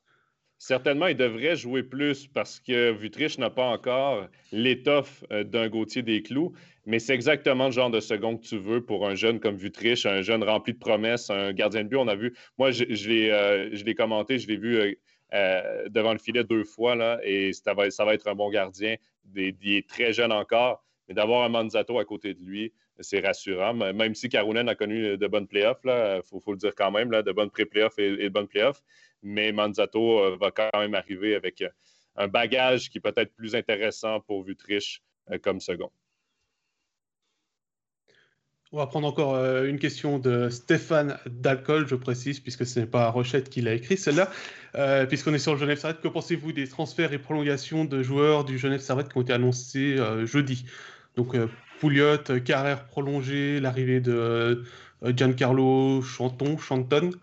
Il va falloir qu'on lui pose la question. Euh, Jérôme, Jérôme, tiens, ça fait longtemps que tu ne parles pas. Bah, moi, je pense que l'arrivée de Pouliot à Genève va faire du bien à Genève Servette. Parce qu'on sait que Pouliot, quand il arrive dans un club, il performe normalement très fort la première année. Et puis, il était encore en forme. Il est tombé avec un Rayala qui était à côté de ses patins. Euh, cette saison. C'est peut-être aussi ce qui a fait que Pouliot parte du, du, du HCBN. Après, euh, il remplace Eric Fer. Est-ce que c'est le même genre de joueur? Je ne pense pas. Ils n'ont pas les mêmes caractéristiques. Mais on sait que Pouliot peut jouer au centre, il peut jouer à l'aile, il est fort en power play. Il peut aussi aller devant le but pour euh, faire de la place dans le, dans le slot. Et puis, euh, le point faible de Pouliot, ben, c'est un peu le même point faible qu'Eric Fer. C'est qu'il peut écoper de, de pénalités un peu stupides et il peut être facilement sortir du match. Merci moi, Jérôme. moi, c'est la signature de, bon, Pouliot, euh, on s'en doutait depuis un moment. Chanton, c'est un jeune défenseur, donc je pense qu'on va essayer de le former un petit peu. Il est encore jeune, hein? c'est un, 2002 euh, Chanton. Euh, je pense qu'il va peut-être jouer encore des matchs dans le junior. Mais la signature, moi, qui m'a surpris, c'est Carrère. C'est la reconduction de Carrère. Carrère lui restait un an de contrat plus une année d'option. On l'a renouvelé directement. Je peux vous dire que Carrère était dans beaucoup de conversations en coulisses cet hiver parce qu'il a vraiment steppé up cette année. Depuis qu'il est à Genève, a monté son niveau de jeu d'un cran, comme le Coultre l'a fait. là, le Coultre, ça va être la prochaine priorité de Genève Servette parce qu'il y a déjà des équipes qui sont dessus parce qu'il lui reste encore une année de contrat. Mais Carrère, avec une année plus une année d'option, a déjà été reconduit. Et là, je pense qu'on a, je suis même sûr qu'on a délié les cordons de la bourse pour lui. On n'en parle pas souvent. Hein. Donc, quand c'est une signature à Genève, on ne parle pas souvent d'argent. Quand c'est à Fribourg, à Lausanne, c'est surpayé. Mais je peux vous dire qu'on a donné tout un contrat à Carrère et avec raison, parce qu'il arrive dans ses meilleures années. C'est un défenseur droitier qui peut jouer dans bien des, des, situations, qui a développé un côté physique et tous les clubs étaient dessus. On s'est empressé de le signer pour justement qu'il, pas qu'il parte ailleurs, parce qu'il y avait déjà des offres pour son année d'option. Et je peux vous dire que, que c'était un défenseur qui était en demande et je pense que le Coultre, c'est déjà une priorité euh, du côté de Genève pour renouveler le Coultre avant l'expiration de son contrat.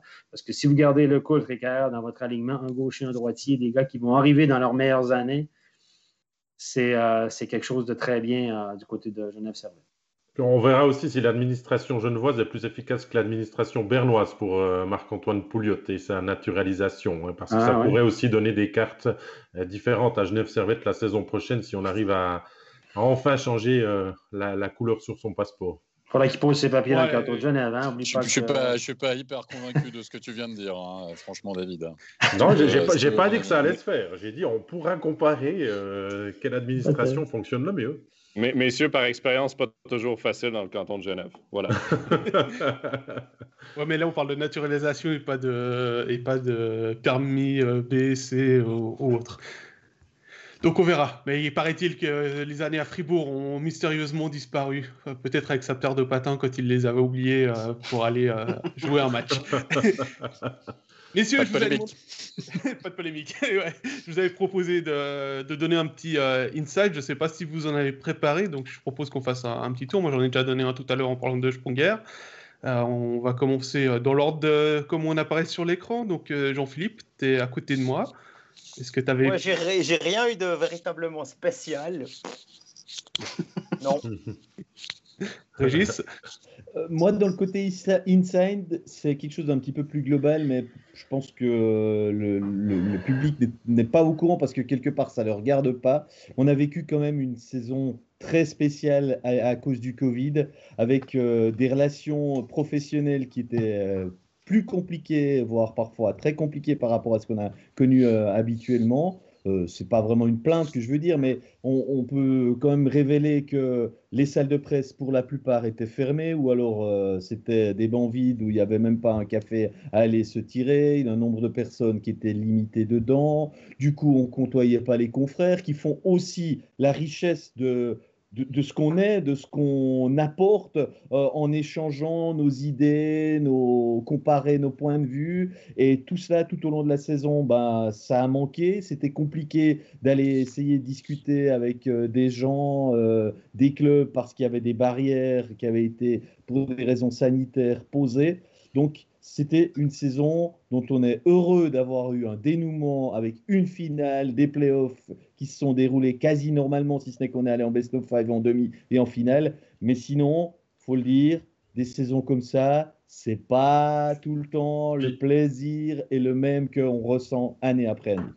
On nourrit aussi du public pour pimenter nos commentaires et que franchement, les premiers matchs de la saison, c'était terriblement plat, quoi. C'était, affreux. Il a fallu aussi pour nous un petit peu se mettre comme dans une bulle pour continuer de vous faire vivre les, émotions, des fois placées très haut dans, dans les tribunes de, presse pour, pour nos commentaires. C'était pas facile. C'était vraiment une saison euh, spéciale. Et d'ailleurs, Christine qui nous euh, félicite euh, pour notre travail cette saison. Stéphane, un inside. Moi, je sais pas, j'ai rien de particulier non plus. des insides, j'en entends toute l'année, mais je, je, je n'ai rien de particulier. Comme je suis moins, bon, j'ai quand même été un petit peu plus dans les patinoires aussi. Je, je rejoins Régis sur le fait que c'est particulier de se retrouver dans les patinoires vides. C'est pas la, même ambiance. Et puis, le, on se nourrit moins de, de, contact avec le public, avec les collègues. Mais j'ai pas d'histoire particulière à vous raconter. À moins que quelqu'un peut me rafraîchir la mémoire. Avec Alex, vous avez enfin euh, trouvé euh, la révélation de l'année?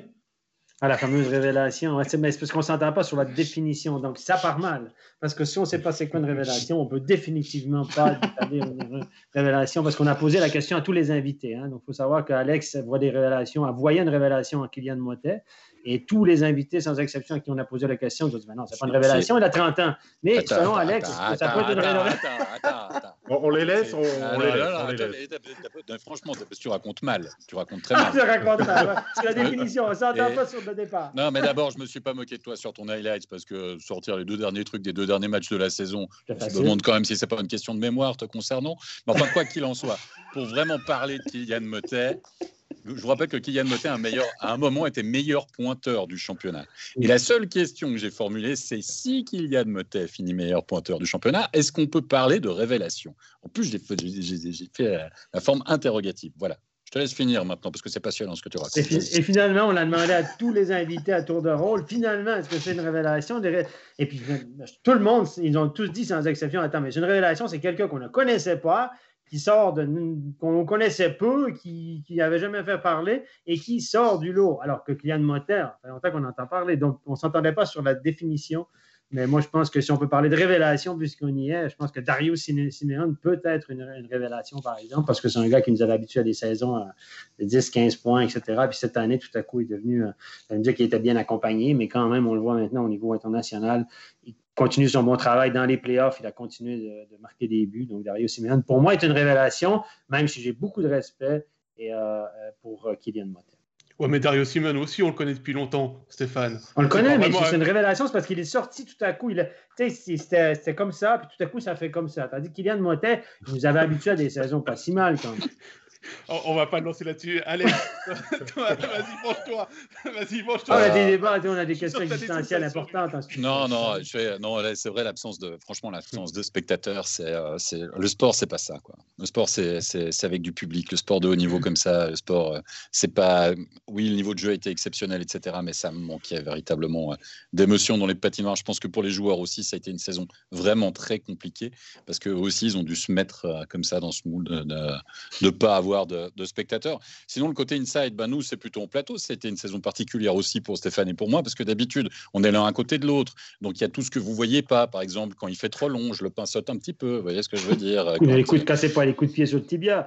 Voilà, c'est ça. Mais ça, c'est quand tu racontes n'importe quoi, en général, quand je dis ça, ou bien que tu es trop long, puisque c'est moi qui ai l'oreillette puis qui me fait engueuler en général pour la production.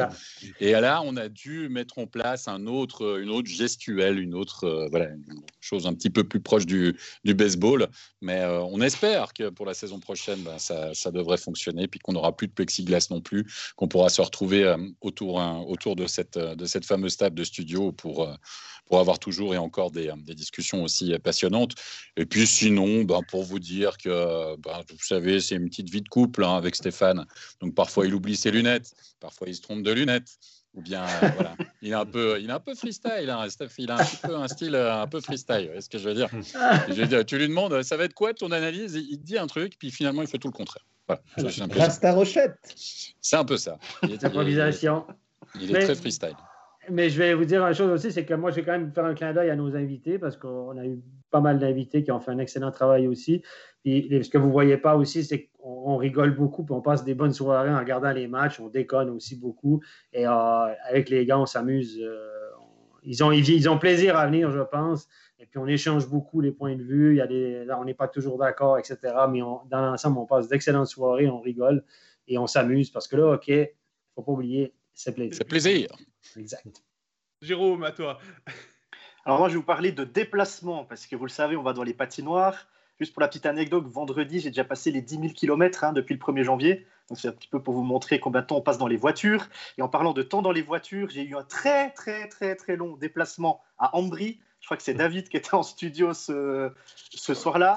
Il y avait de la neige. Alors pour assurer le coup, je suis parti à 2h30 depuis chez moi. Donc normalement, je mets juste un petit peu plus de 2 heures pour arriver euh, en Léventine. J'ai mis 4h45 pour arriver euh, là-bas. On ne pouvait pas rouler à plus de 50 à l'heure sur l'autoroute tellement qu'il y avait de la neige. Donc il n'y avait pas de bouchon. Hein. C'est juste que c'était impossible d'aller plus vite. Et puis le clou du spectacle, c'est quand on est arrivé devant le Gothard. Le Gothard a été fermé pendant à peu près une demi-heure. Donc là, euh, coup de téléphone, est-ce que je vais réussir à aller commenter ou pas? Et finalement, je suis arrivé à la patinoire entre 19h et 19h15. C'était assez euh, stressant. J'avais une interview à faire en avant-match et c'est le collègue de MySports italien qui l'a fait en français. Ça a été euh, des, téléphones pour se passer les questions. Donc voilà un moment un, peu ah. stressant. Je peux, vous dire qu'il a tout envisagé, Jérôme, hein, de, faire euh, rebrousser chemin, de venir commenter en cabine, d'aller commenter euh, chez nos collègues alémaniques. Euh, il est passé par toutes les émotions, mais le côté positif, c'est quand il est monté dans sa cabine de commentateur, il n'a pas eu le vertige pour une fois pour prendre l'échelle. ah Jérôme, Jérôme, Jérôme, n'oublie pas, n'oublie pas, Jérôme, que c'est toujours difficile d'aller commenter à la Valachia. c'est vrai. Non, mais heureusement qu'elle change cette Valachia. C'est difficile d'aller commenter à la Valachia. Non, mais ce que David relève, c'est vrai, c'est que pour monter sur les places de commentateurs à la, à la Valachia, d'ailleurs Jonathan l'a vécu pour la première fois euh, cette année. Il y a une échelle à prendre, puis après il y a un escalier qui est penché avec le vide en dessous. Et moi qui C'est Fort Boyard. c'est une C'est horreur. Fort Boyard. C'est Fort Boyard. Ouais, mais après il y a un passage sous une porte à Fort Boyard qui serait plus adapté que nous au niveau de la taille pour passer sous la porte. Parce que nous, avec le sac et tout, Jonathan, t'es pas resté coincé sous la porte, toi, avec ton sac d'ailleurs? Ouais, moi, j'ai pas passé la première fois. Euh, J'ai mal, mal jugé la, hauteur de la porte. J'ai un sac à dos pour aller commenter, puis je suis, euh, ouais, j'ai pas passé. C'est des choses qui arrivent, mais ça, c'est, écoute, justement, euh, moi, c'était, ma petite anecdote euh, du. C'est mon, mon passage à la Valachia. C'est quelque chose de, qui, va, qui va rester dans ma mémoire. Là, je veux dire, j'en ai, j'ai joué dans des patinoires un peu crades euh, au, au Canada euh, ou un peu, un peu vieillotte. Euh, j'en ai visité aussi pas mal des patinoires dans ma vie mais la Valachia va rester gravée dans ma mémoire. Écoutez, même moi, là, avec mon centre québécois, j'ai eu froid. La Valachia, il, faisait frette, là, pour utiliser le, bon terme québécois. là. Euh, mais quand même, c'était assez exceptionnel. Et la déception, dans mon cas, ben, c'est de ne pas l'avoir vécu avec des spectateurs. On en a parlé euh, un peu tout le monde. Euh, lors du dernier match à Zug, j'y étais présent avec Jean-Philippe, puis les deux, on s'est regardés, puis à quel point ça faisait du bien de voir des, spectateurs, de voir l'ambiance, même si c'était un petit échantillon. Euh, pour nous, ça nous manque beaucoup dans notre travail. J'ose même pas imaginer pour les joueurs à quel point les, les spectateurs peuvent leur manquer. Il y en avait en NHL depuis hier, euh, donc euh, on a bon Et- espoir que ça revienne. Et, et c'est bizarre, on dirait, on dirait qu'on s'est habitué au huis clos, on s'est habitué à voir personne. Ça fait du bien, mais c'est c'est en quelque sorte un peu bizarre. Alex, ça va? Claire, en fait, j'ai connement oublié que j'avais les écouteurs, donc euh, tout est parti euh, avec. Mais continuez les anecdotes, c'est pas mal parce qu'il y en a une autre qui m'est revenue en tête. Donc, euh, Mais Et Jonathan, on- tu parlais qu'on s'est qu'on s'est habitué au huis clos. Moi, j'en ai une petite. J'ai commencé euh, le quart de finale entre Berne et Zoug. Et puis, euh, je commence à commenter. Puis, il y avait les 25 supporters de Berne. Et du coup, ils ont commencé à chanter. Et je me suis dit, oh, ils font du bruit, je dois augmenter tous mes boutons. Et je commence à, commenter. Et, là, je me dis, mais normalement, ils sont 15 000 dans la patinoire. Ils sont pas juste 25. Donc, c'est bien la preuve qu'on s'habitue vraiment au huis clos. Ce qui est dommage, d'ailleurs, de s'habituer au huis clos. Enfin, David, euh, toi aussi, tu dois avoir des insides.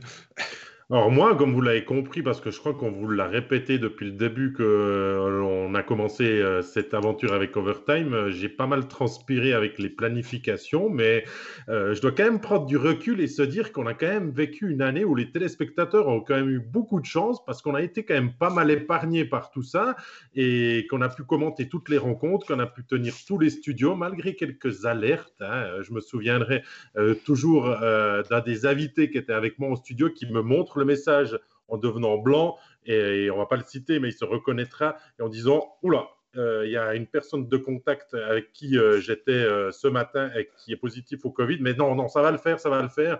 Euh, moi, j'ai rien, je suis en bonne forme, et le lendemain, il nous apprenait qu'il était positif, donc on a dû attendre 4-5 jours, tous allait se faire tester, on a pu être épargné, on avait manqué une fois un studio avec Stéphane, souvenez-en, hein, si euh, vous vous rappelez bien de tout ça, on avait mis en, en quarantaine préventive, mais toute la saison, on a été très sérieux et on a vraiment été épargné par ça. Et puis, je dois dire que j'ai déjà transpiré avec les planifs, alors j'ose même pas imaginer si on avait tous euh, été euh, touchés par le Covid. Euh, Fabrice qui nous demande si avec le huis clos, on a pu entendre des choses qu'on n'aurait pas dû entendre. Euh, oui, je pense Stéphane, Oui. c'était avec moi lors d'un certain match où euh, Eric Fer s'est fait sortir pour un comportement euh, incorrect. Ah Euh, Je pense qu'on a presque entendu ce qu'il disait au banc de Zurich. Ah oui, on a entendu Bernard. beaucoup de choses. Ouais, il y avait pas des, c'était pas des, c'était pas très chic. Puis effectivement, on entend euh, le fait que c'était vide, on entend les joueurs crier sur, euh, sur, sur les arbitres, tout ce qui peut se dire aux arbitres, etc. Et Régis, si tu voulais rajouter quelque chose. Oui, oui, oui, oui. C'est là que je reviens. Je voulais déjà raconter dans un overtime au mois de mars avec mon fameux Où euh, tout d'un coup j'entends quelqu'un sur le banc genevois alors que Genève mène euh, de 3 ou 4 buts, je me souviens plus très très bien, et qui crie Ticino Rockets, Ticino Rockets. Ça, je me rappelle très très bien. Ça, je l'aurais pas entendu dans une saison normale. Bon, le lendemain, à Genève, c'était plutôt les Ticino Rockets et Lugano était devenu une vraie équipe de National League hein, parce qu'il y avait eu la revanche. Et, euh, comme quoi, il faut pas toujours provoquer dans un match euh, qui a le le- le back-to-back euh, le lendemain. Comme aurait dit Kylian Motet le match du 15 décembre, c'est le karma. Parce qu'il s'était tourné vers le banc de Langna parce qu'il y avait eu une scène un peu litigieuse et il s'était tourné après le cinquième but de, Ju- de Julien Sprenger et il s'était tourné en disant c'est ça le karma. Donc lui, voilà, il on appelle entend- ça le karma. Il appelle ça le karma. Moi, j'en connais un qui appelle ça la loi de la moyenne. Et à propos de, de fameuse loi de la moyenne, vous savez que Steph a quand même regardé ce qu'on lui a offert, enfin ce qu'on nous a offert. je ne sais pas si vous le voyez. Tu peux mettre en gros plan. Regarde, tu arrives à le voir là? Je ne vois, pas, vois pas trop là. Voilà. T'es bien centré, Alex. Voilà, c'est la loi de la moyenne. Le fa fameuse loi de la moyenne immortalisée sur des t-shirts quand même, hein, Steph. C'est énorme. On attend de le voir au studio, Stéphane, celui-là. Il faut que tu actives ton micro. Anthony qui nous a envoyé ça, on le remercie d'ailleurs. Il nous suit régulièrement dans notre émission. Donc, euh, il y a des gens qui nous suivent attentivement. Ça fait plaisir. Il y a des gens qui nous suivent et qui aiment bien les termes qu'on utilise et nous envoient des t-shirts. On reçoit aussi des cadeaux, cadeaux de Bernie aussi, euh, Alex. Hein. Et puis, je te rappelle qu'il y a quand même Carton Rouge qui a fait un bingo sur nos expressions, hein, Stéphane. Oui. Tu te rappelles de ça? on avait, on avait, même joué lors d'une soirée en plus. On, les avait, on, les avait, cochées, les expressions là, utilisées. Euh, à MySports, effectivement. Donc, c'est bien, ça prouve qu'il y a des gens qui nous suivent régulièrement. Et vous avez compris qu'on s'amuse bien. Oui. C'est ça. Mais parfois, on traîne trop de temps ensemble. Par exemple, Stéphane et moi, du coup, lui prend mes expressions et moi, je prends les siennes. Ouais, bon pied, bon oeil. Euh, le bien, plaisir. La crêpe, ça fait la crêpe. Euh, voilà, donc, euh. Ah bah, attends, attends, je vais sortir le bingo. Alex, Alex, il y, en a une de tes expressions que tu vas devoir abandonner puisque Ben Maxwell, qualité filtre, euh, s'en va en Suède. c'est vrai. On la garder si on a toujours la SHL l'année prochaine, on la garde puisqu'il a signé ligne shopping. Ah bah voilà. c'est réglé. Un, un studio spécial euh, juste pour Alex. Oui, c'est vrai. C'est vrai, on aime bien. On aime bien. Qualité filtre, très bon joueur en, en passant. Quoi. bah, messieurs, on arrive gentiment au ah, de cet épisode. Il y a euh, Simon qui nous rappelle l'expression de, Jonathan, encore, Pascal, pour terminer. Euh. du moment qu'on ne me fait pas de chandail, moi, ça va. Ou, ah, peut-être, attention, peut-être quelqu'un qui va se lancer là-dedans. Je disais, on arrive gentiment au terme de cet épisode. Petite question pour le chat, donc n'hésitez pas à le mettre, euh, et à vous tous, messieurs, mais plus particulièrement à notre chef, Alex. On remet ça pour la saison prochaine? Évidemment, évidemment, bien sûr, on est partant, c'est fantastique. Je sais pas si on fera toutes les émissions à 8, mais euh, Ah voilà, c'était plus, c'était plus par Bien évidemment, on espère vous retrouver euh, au mois de septembre pour euh, la reprise de la saison avec du public, bien évidemment. Euh, pour terminer, quelques remerciements déjà à vous le chat, j'y reviendrai un peu après. Également à ceux qui sont dans l'ombre, Michael, Ashraf, Angélique pour la réalisation et les différents éléments qui ont été montés montrés au cours des 20 épisodes de cette saison d'Overtime. Remerciements également aux, autres membres de la rédaction, que ce soit Jacques qui n'est plus avec nous, mais aussi aux deux Mélissa qui ont contribué à la bonne marche de cette saison à MySports. Et puis, comme j'ai dit, chers auditeurs, chers spectateurs, que ce soit en vidéo ou en audio, merci à vous d'avoir participé dans le chat sur Facebook avec vos questions, vos commentaires, qui avaient écouté notre podcast sur les différentes plateformes, qui avaient réagi, que ce soit sur YouTube, Spotify, SoundCloud ou Apple Podcast. N'oubliez pas de vous abonner d'ailleurs sur ces plateformes pour euh, la saison prochaine. On vous souhaite à tous un excellent été à bientôt. Bye bye. Ciao, ciao tout le monde. Ciao, ciao.